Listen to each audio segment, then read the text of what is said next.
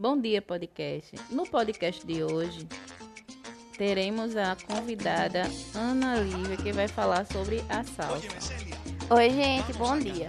Como nossa apresentadora falou, hoje vamos falar sobre a salsa. A salsa surgiu nos anos 60 em Cuba e ela foi caracterizada pela mistura de músicas caribenhas e teve influências no bambo, cha-cha-cha, rumba cubana e reggae, e até mesmo do samba brasileiro.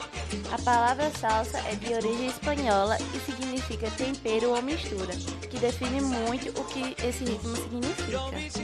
Posso te fazer duas perguntas? Claro, Quais são os estilos de salsa?